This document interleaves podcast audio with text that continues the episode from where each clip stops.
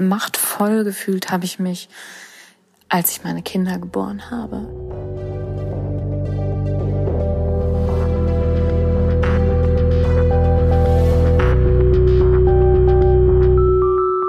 Ich bin Mareike Kaiser und in diesem Podcast stelle ich Machtfragen.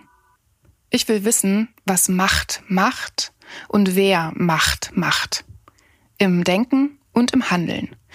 Am Frühstückstisch, im Kreissaal, im Büro, am Geldautomaten, beim Sex, in der Wirtschaft und im täglichen Miteinander.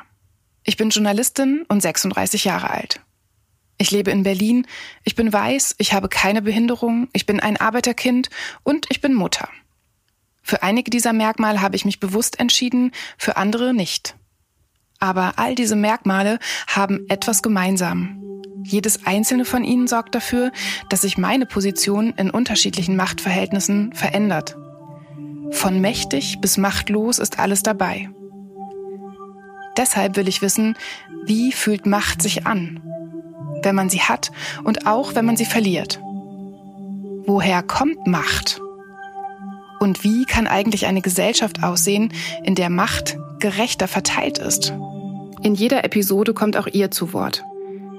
Während der Recherchen für diesen Podcast habe ich in den sozialen Medien nach euren Erfahrungen gefragt. Zum Beispiel, in welchen Situationen hast du deine eigene Macht gespürt? Eure Antworten bestimmen das Thema meiner ersten Folge. Geburt. Ja, hi, mein Name ist Linda und machtvoll gefühlt habe ich mich, als ich meine Kinder geboren habe. Also in dem Moment war mir das Gefühl jetzt vielleicht nicht so präsent, aber auf jeden Fall in der Zeit danach ist mir bewusst geworden, wie kraftvoll, wie machtvoll ähm, Geburt ist und wie kraftvoll ich bin und mit mir alle Frauen, die Kinder geboren haben, auf egal welche Art. Das war für mich ähm, ja ein Erlebnis, das mich unheimlich gestärkt hat. Oder es waren jedes Mal Erlebnisse, die mich unheimlich gestärkt haben.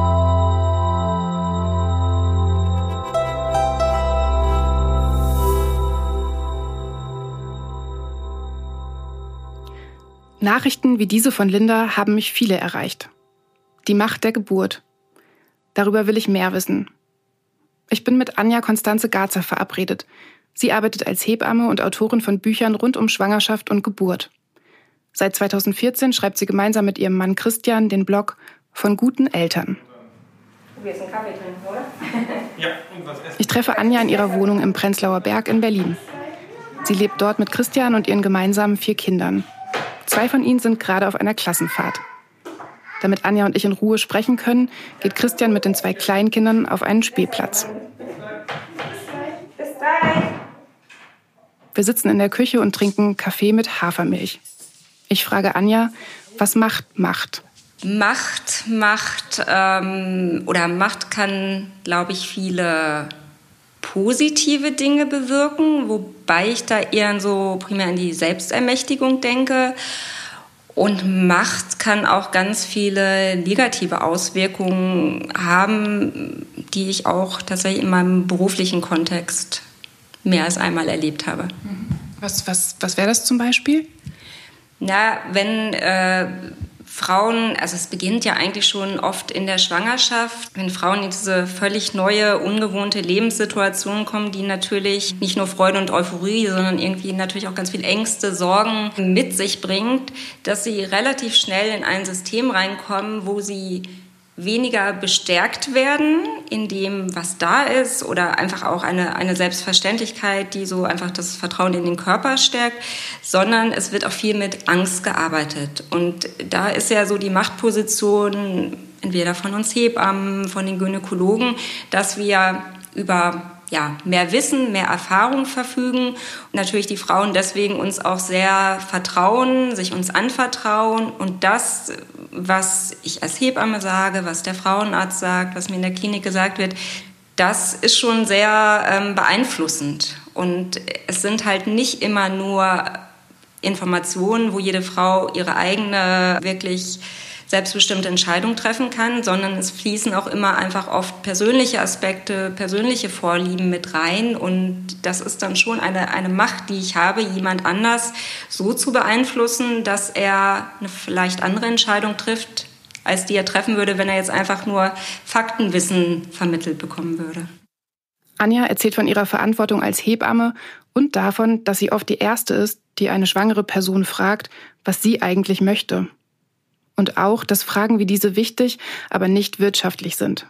Und wie verrückt es ist, dass Hebammen unter immer prekäreren Bedingungen arbeiten, obwohl ihre Funktion so wichtig ist für Familien und damit ja auch für die gesamte Gesellschaft.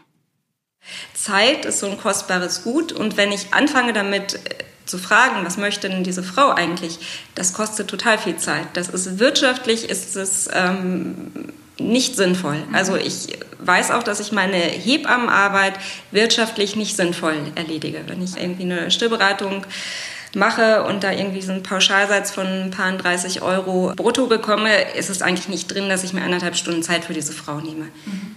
Ich mache das trotzdem, weil ich, ich kann es für mich nicht anders verantworten und natürlich muss ich auch an mich, an unsere Familie denken und sage immer, ich finanziere das dann immer quer mit anderen, mit den schreibenden Tätigkeiten, die vielleicht da irgendwie besser sind. Aber jetzt gerade für, ja, weiß ich nicht, die Kolleginnen in den Kliniken oder auch die Frauenärzte, die da am Tag, was weiß ich, wie viele Frauen ähm, durchhecheln müssen, in Anführungsstrichen, ist das natürlich schon eine große Herausforderung und da wird, wie du schon sagst, einfach, es wird gemacht sind wir beim Thema Macht. Ne? Also es wird nicht äh, gefragt, sondern es wird gemacht. Es gibt natürlich auch für alles Leitlinien und ja, die Schwangerenvorsorge hat so ihre, ihre Vorgaben, aber äh, ja, das orientiert sich halt nicht immer an dem, was diese Frau eigentlich wirklich braucht. Mhm. Was ist das Resultat daraus für die schwangeren Frauen, für die Familien, vielleicht auch für die Kinder später?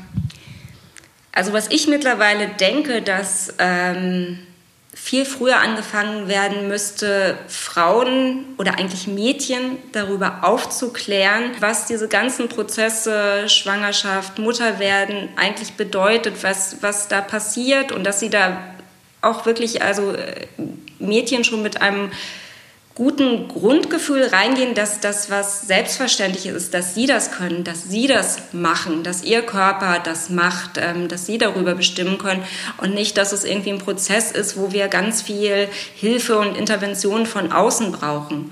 Also es ist natürlich gut, dass es fachliche Unterstützung gibt und es gibt auch Situationen, wo auch ganz viel Interventionen sinnvoll und notwendig sind, aber in den meisten Fällen ist es ja nicht der Fall. Und trotzdem ist ja schon diese erste Erwartung, die äh, eine Frau hat, wenn sie schwanger oder die erste Annahme, ich muss jetzt zum Arzt. Ne? Der Test ist positiv und oh Gott, wann muss ich, muss ich möglichst schnell zum Arzt?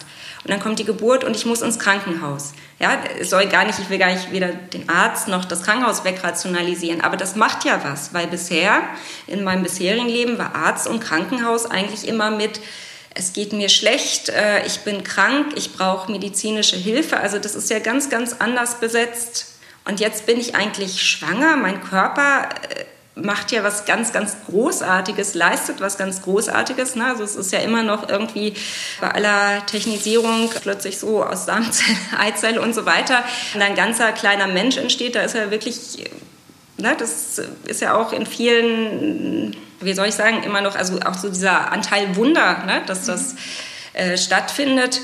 Und trotzdem wird uns vermittelt, wir brauchen jetzt Technik und Leute, die mir sagen, wo es wo es lang geht. Und ich glaube, da ist schon so ein falscher Ansatz. Und wenn da, ich gebe zum Beispiel auch äh, Hebammenunterricht in der Schule, und wenn ich da sehe, wie die Kinder da noch an das Thema rangehen, da ist eigentlich so ganz viel Potenzial, denen da nicht nur den, den Mädchen, auch den Jungs was mit auf den Weg zu geben, dass die wirklich auch selbstbestimmt in diese Lebensphase gehen und sich nicht so, wie ich immer sage, an der Kreissaaltür abgeben, einfach aus Unwissenheit oft. Mhm.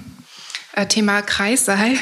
Das ist auch der Grund, warum ich gerne mit dir darüber mhm. sprechen wollte. Ich habe im Vorfeld zu dem Podcast in den sozialen Medien einfach gefragt, in welchen Situationen sich Leute machtlos gefühlt haben, aber auch machtvoll. Und die meisten Reaktionen, die, die ich darauf bekommen habe, waren von Frauen, die gesagt haben, ich habe mich niemals so machtvoll gefühlt wie während der Geburt. Wie sind da deine Erfahrungen als ja, Mutter auf der einen Seite? Du hast ja mehrere Geburten schon selbst erlebt, aber auch als betreuende Hebamme. Was, was macht eine Geburt oder was macht die gebärende Person so machtvoll unter der Geburt? Was passiert da? Hm. Also tatsächlich, dieses Gefühl würde ich nach vier Geburten auch so teilen. Das, ich weiß es gar nicht, ob ich es machtvoll, aber so dieses ich kann das, alles geht, alles ist möglich Gefühl habe ich tatsächlich auch immer so gespürt. Aber auch als Hebamme, also als ich die ersten Geburten habe ich äh, noch vor der Hebammenausbildung als äh, Krankenschwester miterlebt. Und obwohl das auch Klinikgeburten waren, die nicht im, sage ich mal, vermeintlich idealen Setting, habe ich da die Frauen wirklich als ja, machtvoll selbstbestimmt erlebt und deswegen ist auch, also meine Wahrnehmung von Frauen ist auch eine viel, viel mächtigere als äh, Männer zum Beispiel. Also für mich ist es irgendwie einfach ganz klar, Frauen können schwanger werden, können Kind in sich heranwachsen lassen, können gebären und äh, ja, also was ist da so das Pendant? Natürlich klar, es braucht auch diesen Anteil vom Mann dazu, aber wo ich immer so ganz klar sehe, okay, die Frau ist da, hat da ganz, ganz andere Möglichkeiten, im Umkehrschluss ist es aber auch immer so, dass dieses, also es hängt natürlich sehr von den Umständen ab, wie ich das erlebe. Und da ist es aber gar nicht so dieses, ah, die selbstbestimmte Hausgeburt, Alleingeburt, tralala, das ist die, die machtvolle Geburt, sondern es geht letztlich wirklich darum, ja, wie selbstbestimmt das Frauen erleben. Also ich glaube auch, dass zum Beispiel auch eine Geburt, die vielleicht dann ungeplant in einem Kaiserschnitt endet, kann Frauen auch dieses Gefühl hinterlassen. Ne? Wenn die sich wirklich auch erlebt haben, okay, wir sind diesen Weg gegangen und dann an der Stelle, manchmal trifft ja auch das Kind einfach die Entscheidung, mussten wir dann einen anderen Weg gehen, aber trotzdem ist da dieser kleine Mensch und der wäre einfach verdammt nochmal nicht da, wenn ich da jetzt nicht diesen Raum dazu gegeben hätte, wenn ich dieses Kind, also ich finde auch Frauen, die einen Kaiserschnitt haben, gebären ihre Kinder, wenn ich dieses Kind nicht geboren habe. Und das finde ich, ja, das fühlt sich schon sehr mächtig an. Was passiert mit dieser Macht nach der Geburt? Auch das ist unterschiedlich oder beziehungsweise glaube ich, das setzt sich schon fort. Also wenn Frauen sich wirklich so erlebt haben, trägt sie das auch wirklich durchs Wochenbett, auch durchs anstrengende und Erschöpfungsphasen. Umgekehrt ist es natürlich auch so, dass Frauen, die das Gegenteil, also wirklich Trauma und den kompletten Verlust der Selbstbestimmung unter der Geburt erlebt haben, sich das auch in alle anderen Bereiche mit reinzieht. Ja, also das, das Selbstvertrauen gehört ja auch in andere äh, Situationen, sei es das Stillen, sei es das Versorgen des Babys, sei es diese auch schlaflosen Nächte mit meistern zu können. Also auch das ist ja, wo man manchmal denkt, so, wow, krass, was ich hier so aushalte. Ja, das denkt man aber auch in, in also kennt man, weiß ich nicht, kenne ich manchmal nach dem fünften Nachtdienst, wo ich so manchmal denke, so, boah, mit wie wenig Schlaf man auskommen konnte. Und so geht es einem ja auch manchmal als Mutter, obwohl man total erschöpft ist, ist so dieses Gefühl da, boah, wir können ganz schön viel leisten, nur nach intensiven Krankphasen so. Im Umkehrschluss ist aber auch dieser Verlust der Selbstbestimmung unter der Geburt und dann kommt natürlich das Kind, was einfach auch erstmal ganz viel vordiktiert, wie mein Leben jetzt aussieht, kann das auch als weiteren Verlust der Selbstbestimmung erlebt werden. Also ich glaube, die Geburt hat schon oft einen größeren Einfluss, als wir so denken. Und es wird ja oft auch sehr weggeredet, ne? so dieser Satz, so, naja, Hauptsache der Mutter und dem Kind geht es irgendwie gut und alles andere kommt von alleine. Und das sehe ich nicht unbedingt so.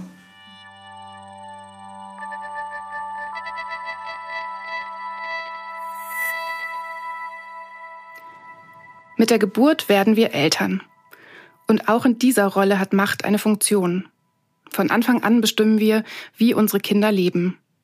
Adultismus beschreibt das Machtungleichgewicht zwischen Eltern und ihren Kindern.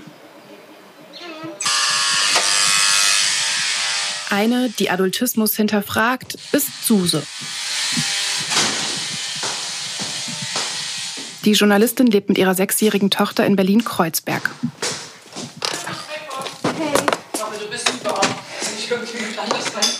Es ist morgens kurz nach acht. Suse und Kaline sitzen am Frühstückstisch. Eine Kerze leuchtet auf ihrem Tisch. Es gibt Müsli mit Obst. Ist immer so schön mit Kerzen morgens. Jeden Morgen haben wir eine Kerze an. Ne? Nee, wir haben heute tatsächlich eine Kerze an, weil ich irgendwie heute echt früh. Jeden Morgen. Aber wir haben oft eine Kerze an, ne? Was auf dem Frühstückstisch steht, welche Kleidung Kinder tragen, wann Kinder ins Bett gehen. Das alles entscheiden meistens ihre Eltern. Aber muss das eigentlich so sein? Und was passiert, wenn Eltern ihre Macht einfach mal abgeben oder zumindest teilen? Das sind nicht kaputtbare Seifenblasen. Die gehen nicht kaputt. Aha. Kaluni? Kaluni? Hopse. Kalina? Ja, Kämm mal bitte deine Haare zu Ende und komm die dann ins sind Bad. cool. Auf das Haarekämmen folgt das Zähneputzen. Während Suse die Uhrzeit im Blick hat, würde Karline gern weiter einfach nur Seifenblasen machen. Guck mal. Wild. Wir werden ja immer wilder. Irgendwann sind die Haare gekämmt, die Zähne geputzt und auch die Brotdose ist gefunden. Ah, die ist schon hier drinne. Ich bin so, ich bin so eine gute Mutter. Ich hab's doch gesagt. Nee, du hast gar nichts gesagt. Du hast gesagt, du gehst jetzt Wir fahren mit dem Fahrrad zu Kalines Schule. Es ist eine demokratische Schule, die ganz anders funktioniert als die Schulen, die ich so kenne. Für Kaline gibt es heute noch keinen Stundenplan. Andere Kinder fragen sie, ob sie mit zu Schreiben und Lesen kommen möchte. Sie möchte nicht. Vielleicht mit zu Englisch? Nein, auch das nicht. Ich merke, wie ich selbst langsam unruhig werde. So viele Entscheidungen. Frontalunterricht nach vorgefertigtem Stundenplan gibt es hier nicht.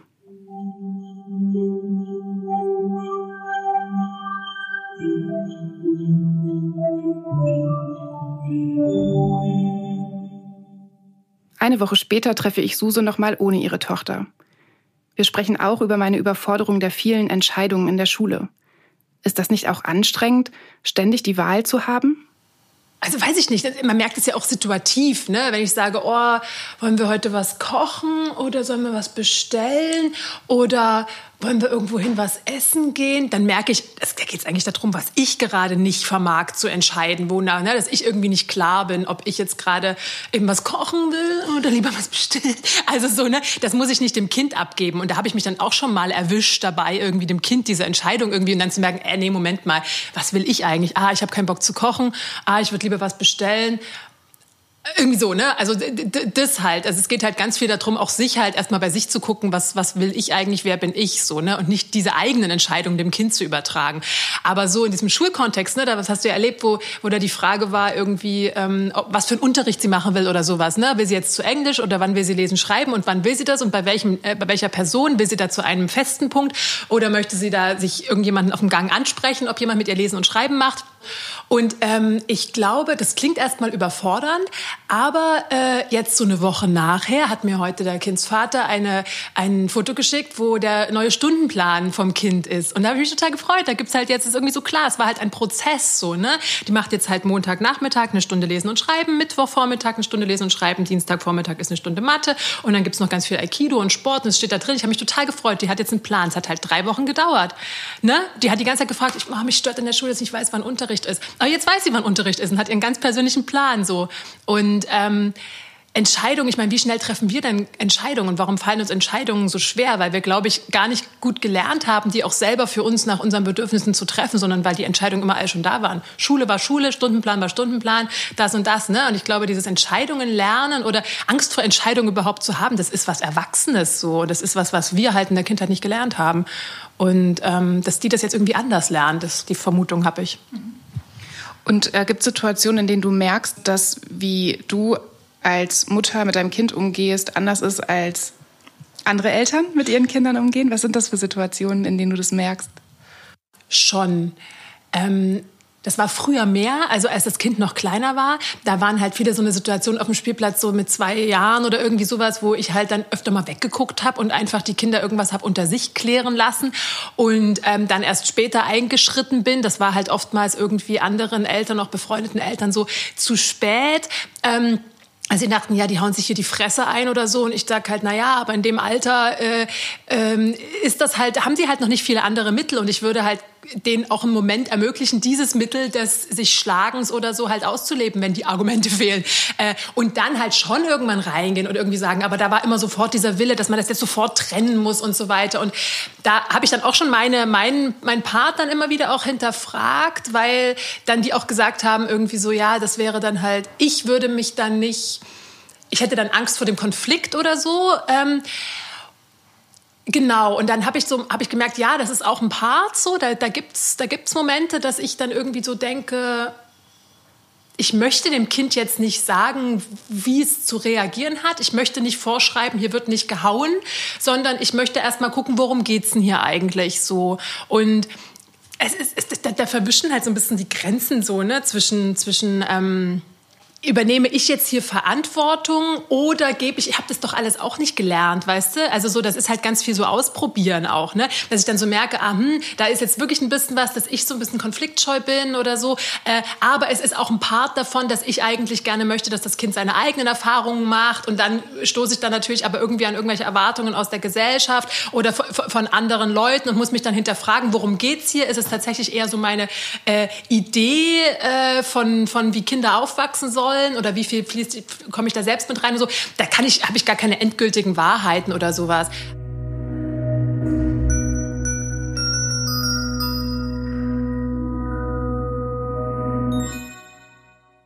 Dass Eltern diese Macht haben und auch oft ausüben, ist ja auch eigentlich ein Zeichen für was, was es gar nicht gibt, wie du das eben gerade gesagt hast.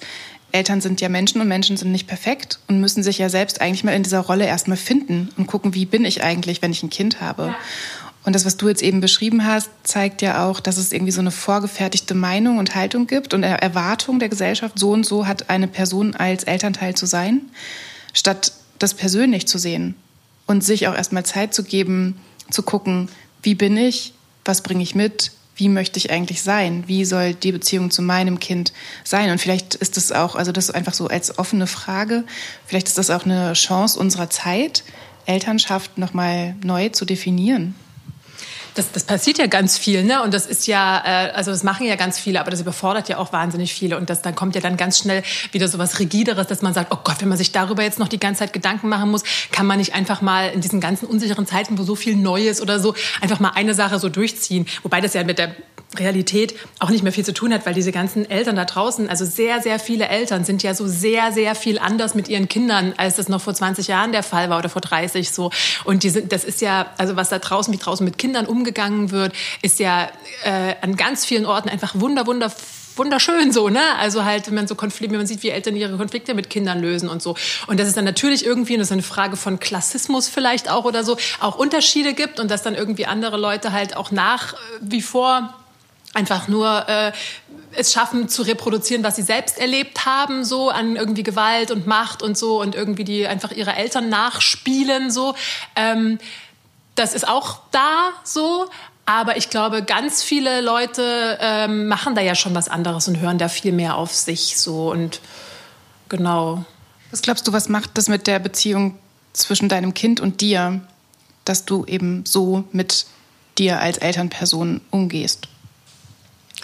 Na, es ist halt ähm, sehr entspannter, als ich äh, das zum Beispiel mit meinen Eltern erlebt habe. Wir haben halt einfach eine, eine ziemlich entspannte äh, Beziehung, in der ich oft auch das Gefühl habe, dass halt dieses Machtungleichgewicht, von dem man vielleicht so, was man, was man mit Adultismus irgendwie meint, ähm, auch oft so ausgehebelt ist, auch auf so eine witzige Art, dass ich dann irgendwie manchmal denke, na toll, das habe ich mir jetzt eingebrockt, das, hier kriege ich es jetzt zurück, so, ne? Dass dann halt, weil weiß nicht, hast du dir an dem Morgen auch überlegt, es wird halt schon oft gemacht, was ich sage, so, ne? Wir gehen jetzt hier irgendwie los und jetzt aufessen und jetzt Zähne putzen und jetzt irgendwie so und so. Und, ähm, und das wird dann halt gemacht, weil die irgendwie auch verstanden hat oder weil das unser Rhythmus halt ist. So machen wir halt, so gehen wir halt schon morgens los, so, ne? Aber am Nachmittag oder am Abend sagt sie dann halt, so, und jetzt gucke ich einen Film. Und vorher gehe ich nicht ins Bett. Und dann muss ich halt lachen, weil ich dann so denke, ja, wer bin ich jetzt? Was, was, was, worauf soll denn das jetzt hinauslaufen? Weißt du? Also soll ich da jetzt hier rumschreien oder irgendwie so? Ich wüsste überhaupt nicht, wie ich dem begegnen soll. Ne? Also manchmal gibt's dann schon, wo ich so, äh, ne, man kann dann schon so eine Argumentation, ich sage, ey Kaline, nee, du hast gestern einen Film geguckt und du hast äh, ähm, und wir haben gesagt, Dietel Dumm, uns ist jetzt schon so und so spät und ich lese dir heute noch was vor und ha, und dann lässt sie sich auch drauf ein, so, ne? Aber manchmal ist es halt auch so ein Totschlagargument, wo ich so denke, was soll ich denn da jetzt noch sagen, so? Und dann gebe ich dir den Film und dann hat die das Gefühl, ja, ich habe ja auch was zu sagen, so, und, und kriegt das dann halt. Und, und da habe ich dann auch das Gefühl, weil das eben passiert, macht die halt frühmorgens auch so mit oder so, ne? Und ist so am Start, weil die halt weiß, an einer anderen Stelle kriegt sie das zurück oder kann, kann, hat, hat sie ähnlichen Macht oder so.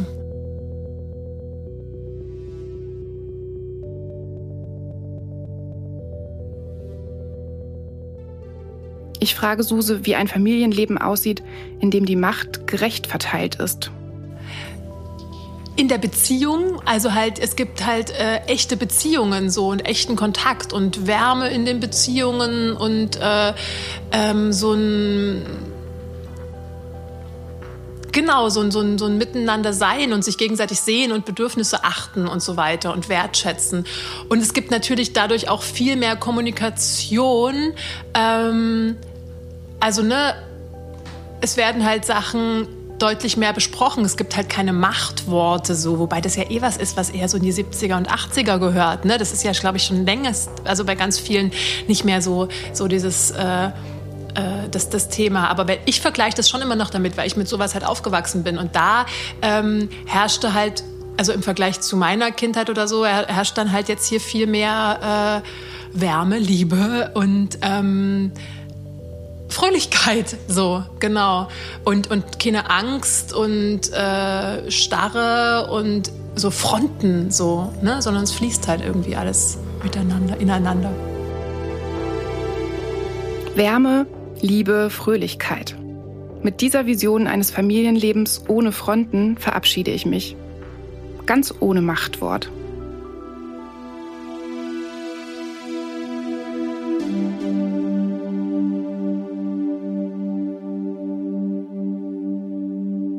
Macht macht ganz viel mit uns allen. Und zwar ist ja Macht was, was wir irgendwie ähm, alle in beide Richtungen erleben oder ausüben können. Und ähm, je nachdem, in welcher Rolle man sich wiederfindet, kann man Macht unterschiedlich reflektieren und sollte es eben auch.